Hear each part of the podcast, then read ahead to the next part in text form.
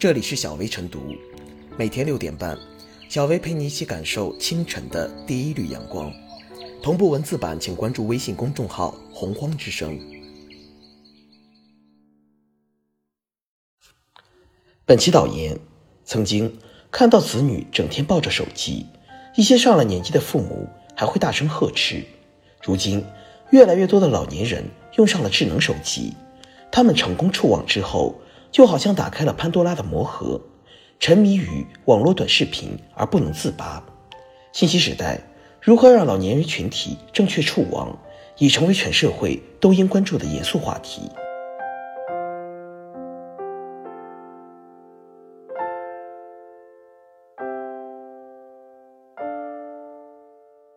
白发网瘾族涌现，该如何面对？中国互联网信息中心发布的数据显示。截至二零二零年底，我国五十岁以上的网民群体占比为百分之二十六点三，人数达二点六亿。一方面，老年人退休后闲暇时间增多，而子女则往往在外打拼，其无奈成为了空巢老人。互联网上丰富的资源和内容，则带给了老年人前所未有的新鲜感。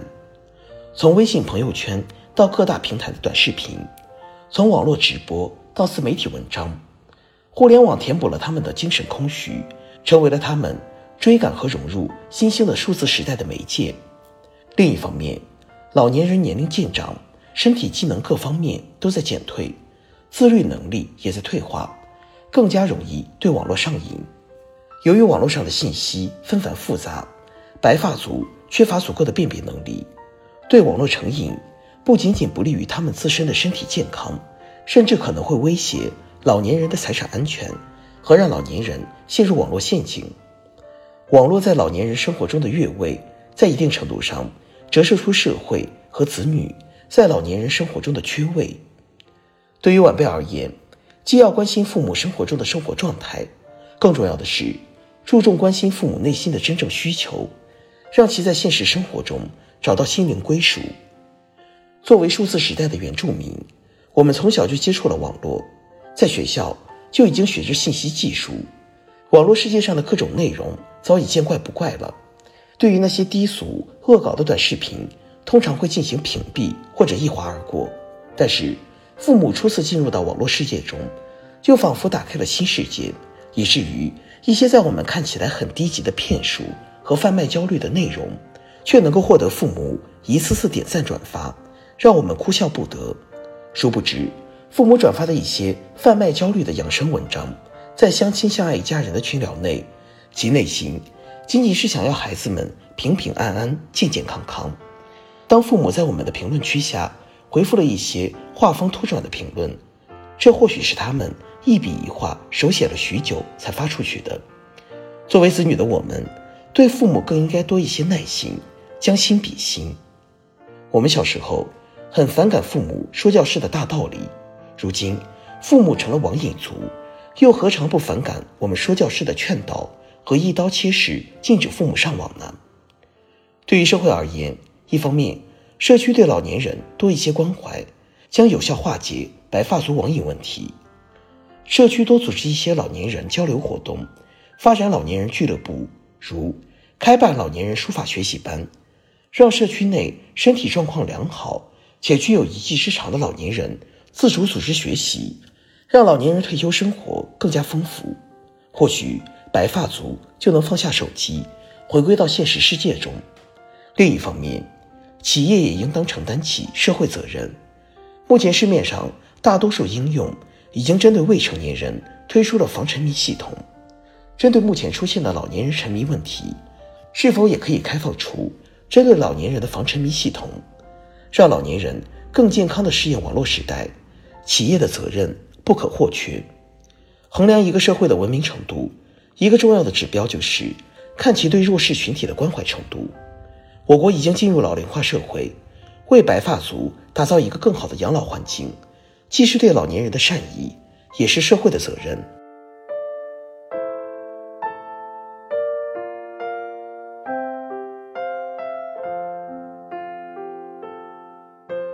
网瘾老年。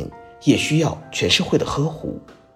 逗趣的内容、魔性的笑声、激昂的音乐，短视频正在逐步融入老年群体的生活。对于他们而言，网络新天地的开启，有效排解了他们退休之后的无聊生活。尤其是 App 针对他们的爱好精准推出的相关服务，更让他们深陷网络世界。移动内容平台趣头条与澎湃新闻联合发布的《二零二零老年人互联网生活报告》显示，超过十万老人日均在线超过十小时。惊人的数字背后，也让老年人的身体亮起了红灯。在成熟的算法之下，投其所好的短视频迅速满足老年群体的需求。相对于养花、书法、跳舞而言，短视频所带来的诱惑更加明显。青少年群体有家长管着，中年群体有生活压力，但老年群体有稳定的退休工资，又没有生活的压力。正因如此，网瘾老年的出现，其实也是时代发展的必然产物。不可否认，上网不仅能排解老年群体的内心空虚，也能增长他们的见识，还能通过网络小视频学习到一些生活小技能。但是，如果不能加以节制，老年人也很容易变成网络的奴隶，尤其是老年人的分辨意识较差，容易被不法分子盯上。腾讯幺幺零平台发布的《中老年人反欺诈白皮书》显示，二零一九年上半年，腾讯幺幺零平台共受理中老年人受骗举报超过两万次，其中百分之九十七的受骗者曾遭资金损失，金额从百元到数万元不等，可见。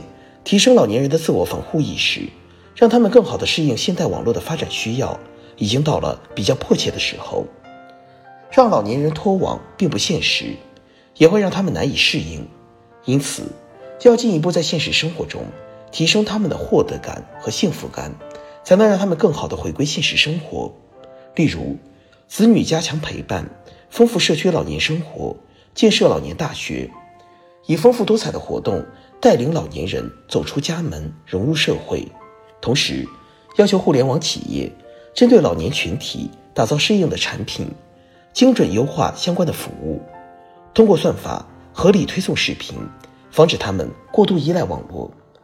只有推动老年人群体实现生活与网络生活有效结合，才能让老年群体的闲暇时间过得更加丰富多彩，让网瘾老年及时戒掉网瘾。这既需要制定相应的规则，也需要子女的适时陪伴。无论如何，让老年群体拥有健康积极的良好生活环境，应是基本的社会共识。引导他们在现实生活中寻找到乐趣，需要全社会的共同努力。